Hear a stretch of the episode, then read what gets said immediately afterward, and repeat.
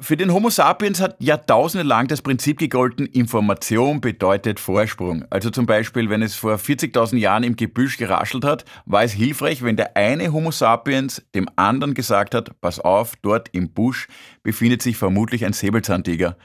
Das war definitiv eine lebensverlängernde Information. Dank des Internets erfahren wir aber ständig, wo sich jetzt weltweit die modernen Säbelzahntiger befinden.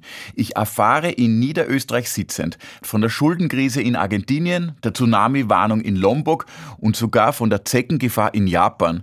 Manchmal frage ich mich, ob die japanischen Nachrichten auch über das Hochwasser in Gritzendorf berichten. Ehrlich gesagt hoffe ich nicht. In den letzten Jahren komme ich immer wieder zur Erkenntnis, Wissen kann unheimlich belasten. Das ist vielleicht ein Satz, den man nicht über jede Schule schreiben sollte.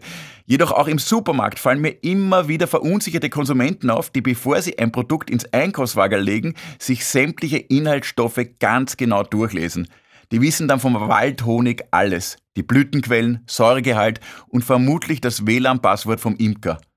Aber der chronische Bescheidwisser muss ständig auf der Hut sein. Giftstoffe, Geldabwertung, die Tigermücke. Für mich sind Informationen immer häufiger nur noch verkleidete Sorgen. Das meine ich gar nicht ironisch, aber aktive Ahnungslosigkeit ist ein Luxus, den ich mir gelegentlich gönne. Ich finde auch manchmal Trost bei folgender Überlegung. Ich bin nicht uninformiert, sondern ich habe nur mein Wissen an andere Gehirne ausgelagert.